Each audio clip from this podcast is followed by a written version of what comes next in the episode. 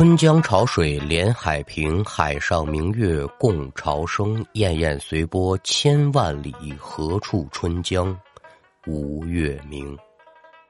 列位民工，欢迎来到空灵客栈，我是说书人悟空，一起聊聊邪乎事儿。那未曾开书之先呢，还是要感谢咱们家客栈的热心书座小敏提供了本期故事的素材。要听书，您往天津地界儿来看。咱们今天这书得打哪儿开呢？得从小敏的一只玉镯开始说。这要真算起来，得七八年前了。小敏的妹妹有一次去云南旅游，逛首饰摊的时候呢，瞧见那么一只镯子，想着说来云南一趟也没碰着什么可心儿的礼物送给这姐姐。一瞧这镯子不错，所以呢就给买下来了。而且听摊主说，这镯子呢还不是本地出产的东西，哪儿来的呢？缅甸过来的，有些年头了。具体说易了几次主，那说不清楚，但东西绝对的好。小敏的妹妹对其中这些个道道她也不太懂，就觉得这玩意儿好看，有眼缘具体的她可没细问，把钱一交，这镯子到手了。回来之后，把这镯子往自己姐姐跟前一搁，姐姐您瞧，这是我上云南旅行给您带回来的小礼物。小敏瞧见这镯子也欢喜，哎呦，妹妹你可是有心了。但是呢，首饰这东西它不同于摆件，到了手，尤其是你喜欢，准是得戴。不成想，这镯子一戴上，戴出事儿了。具体说是什么情况呢？咱等会儿再说。就先说说小敏戴上这镯子之后的感觉啊，四字的成语叫“生不如死”。戴上没有一上午啊，这小敏就觉得自己这头疼的厉害，就像有人拿这凿子在脑袋上梆梆梆凿脑袋一样。再一个呢，恶心、呕吐，眼瞧着这人吐的可就拾不起个儿了。这不算完，在这个过程当中。小敏就觉得自己眼巴前儿呢，一阵阵的恍惚，恍惚当中呢，他就能瞧见时不时的呀，周围就围着一些个白色的人影也瞧不真住长相，但小敏可以确定，眼前这些人准不是活人呢。为什么呢？这些人就只有上半身，瞧不见下半身。您说这玩意儿多瘆得慌啊！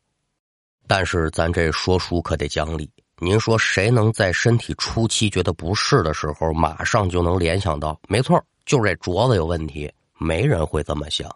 小敏也如是一样，只是觉得自己这身体不老强的了，回头去看看医生，是不是就好了呢？但是呢，偏赶上小敏有这么一同事，是个虔诚的基督徒。两个人在一起聊闲话的时候，把这事儿聊起来了。他这同事就怀疑我说：“小敏呐。”怕不是你手上这镯子有毛病吧？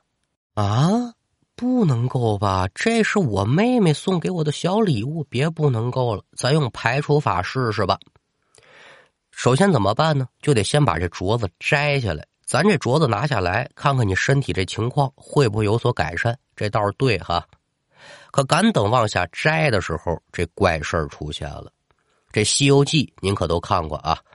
观世音菩萨为了约束孙悟空，方便唐僧的管理，给他下了个咒。这个咒叫什么呢？叫紧箍咒啊！很多人说叫金箍咒，这不对。当时如来佛呢，送了观世音菩萨三个咒：金箍、紧箍和禁箍。红孩儿戴那个就是一组五个的那个叫金箍，孙悟空脑袋戴这个叫紧箍，到最后那黑熊精戴的叫禁箍。其他的咱就别说了，咱就说孙猴这脑袋上这个箍啊，这个咒太厉害了，见肉生根呢。戴上你想往下摘，甭考虑了。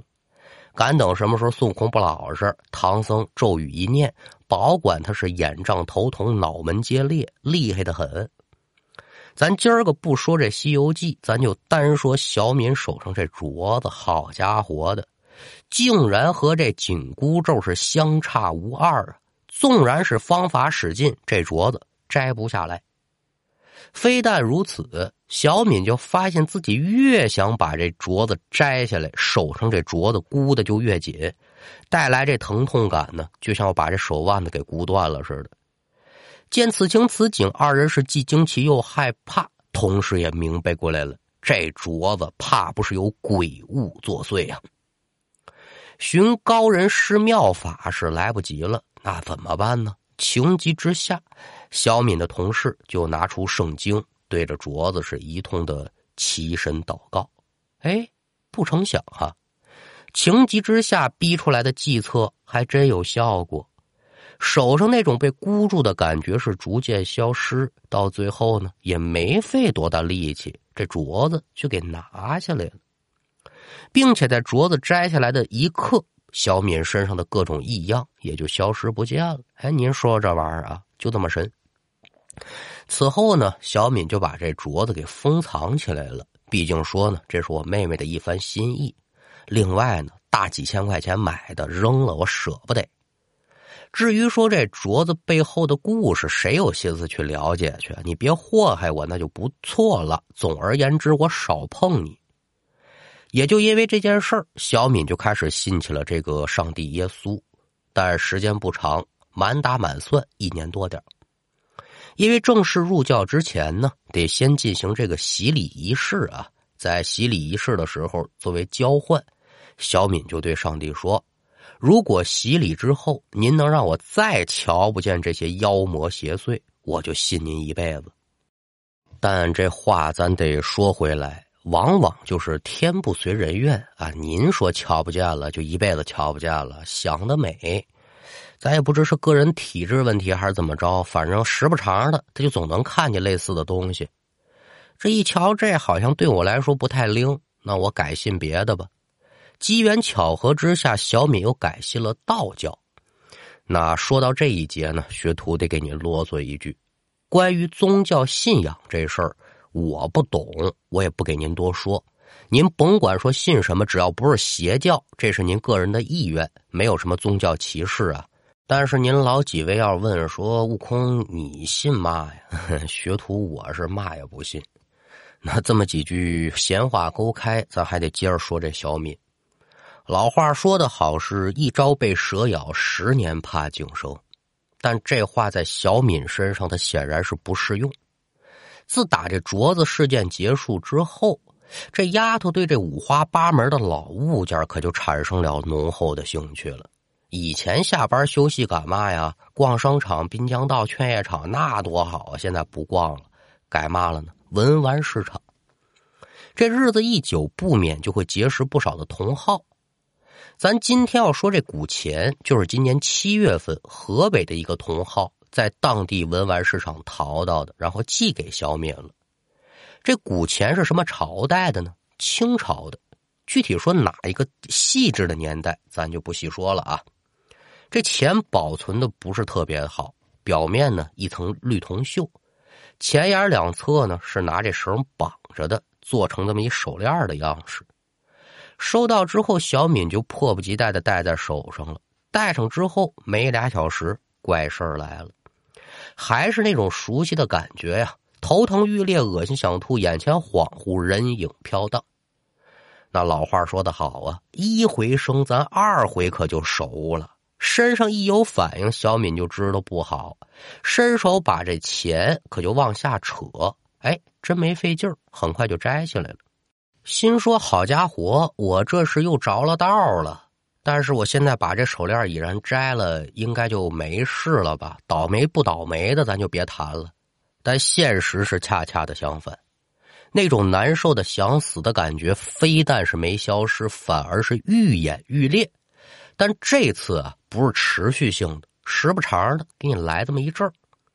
这事儿要是放在以前，这小敏准是不知如何是好了。但现在不一样了，玄学知识了解的多了，这门里懂行的人认识的自然也就不少。赶上身上又出现症状了，小敏就找上自己这么一朋友。这朋友据说是有仙家在身呢，见面大眼这么一瞧，就道出了其中的玄机，说：“你这枚古钱它不干净，上面附着脏东西了，你抓紧扔了。”至于说这枚古钱上附着的是何许人也呢？这个朋友没细说，只说是一男的，但只能瞧见一个侧脸。同志们，你们注意听这一段啊，因为这儿有我的一个小疑惑没解开。只能瞧见一个人的侧脸，长相说不太好，这不要紧的。接下来呢，在小敏的原文描述当中说的是什么呢？这男的呀。一只眼闭着，一只眼睁着，瞧着他。那子儿说能看见一个侧脸，你怎么能看到两只眼睛的状态呢？这个我还不是特别理解。反正您谁要是有这方面的经验呢，或者说懂的话呢，可以这个给学徒我讲一讲。但是大概其就是这个状态吧。由打朋友家回到自己的家。小敏眼望着手中这古钱手链，身上是呼呼的冒凉气儿啊！哎呦，怎么弄啊？有心说扔了，可也担心自己被缠上，丢不彻底呀。原本说让朋友帮解决，但朋友说了：“你所看到的只是外在的，这古钱可不那么简单呢。你想彻底解决，还得另请高人。那您说这高人有吗？有。”而且还是正一天师府那一支的一位高工啊！二位有缘结识了，有心说让师傅帮忙处理一下，但赶上师傅有事儿，只能是改天登门再拜访。也就是因为耽搁了一些时日，小敏这三魂七魄差点没吓丢了。别的不说，咱就单说当天晚上。正在熟睡之际，猛然间就被一阵哈哈哈的笑声给惊醒了。睁开眼睛一瞧啊，就见对面被月光映照的墙面之上出现了一张男人的脸。还没等小敏瞧真住这人长什么样呢，就见这脸是开始慢慢的变大，脸上这笑也是越来越盛。紧接着呢，小敏就像戴着那三 D 眼镜似的。就感觉这男人的脸慢慢的可就从这墙面上脱离出来了，一边笑一边就往小敏的身体里钻呢。我的个妈呀！与此同时，这头疼欲裂的感觉也出现了。那这个时候的小敏，您琢磨她好得了好不了？可以得说是痛苦、恐惧一起来，想死的心都有了。直到这男人的脸近在咫尺的时候。小敏就觉得头上又是一阵剧痛袭来，眼前一黑，这人就晕过去了。就这么说吧，同样的场景，同样的感受，持续了三天。师傅的一通电话，这让小敏是如同抓住了救命稻草，拿着古钱就上师傅家去了。二人对这枚古钱的交流过程，咱就不细说了吧，就单说师傅行了一场法事之后，给出结论了。按师傅的话说呢，这古钱上啊，除了这男的之外，还有别的玩意儿。快要你小敏命的东西，也正是这些东西，跟那男的关系不大啊。至于说这东西是什么，师傅就说了，你知道太多呢，对你也不好，我也不跟你说了。人家不说，咱也就不深究。至于说这男的，师傅说的挺明白的，这人呢叫罗三，清朝人，家里有点钱。想考取功名啊，但是一直没考上。后来好不容易考上了，因为别人花钱顶替了他的考取名额，又急又气，这人得了一场暴病，可就死了。死之后的罗三儿对这钱可就有执念了。他不是因为贪财啊，就是想如果再给我一次机会，我也拿钱去变通去，我是不是就不名落孙山了？这口气他出不去，心有不甘。死后他就附在了生前随身携带的一枚铜钱上，迟迟的不投胎。之后这枚铜钱那就不知经了多少人的手了，兜兜转转多少年了，到小敏手里了。其实这罗三现身呢，也不是想吓唬小敏，就想这么多年了，我也想开了，心中我这执念也化解了，我想投胎，但是晚了。罗三儿也知道啊，这钱上准不是他一个人呢。他现身是为的嘛呢？让小敏知道，小姐姐，您这钱不干净，你小心。那他也以为呢，小敏能瞧见他，保不齐呢，他就有本事把我送走。这才接连好几天现身示警，也算是求助。虽然这其中的事儿小敏了解的不甚明白吧，但是有师傅出手相助，这心里自然是踏实了不少。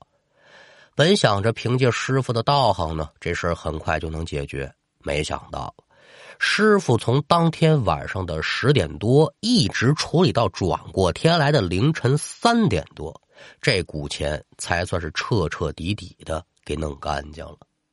也就打这儿开始说，这小敏算是彻底长记性了。对这些个上了年头的物件啊，就保持一观望的态度就得了。喜欢喜欢，我也不碰了，再不敢越雷池半步。那书说至此，咱们今天这一段故事也就告一段落。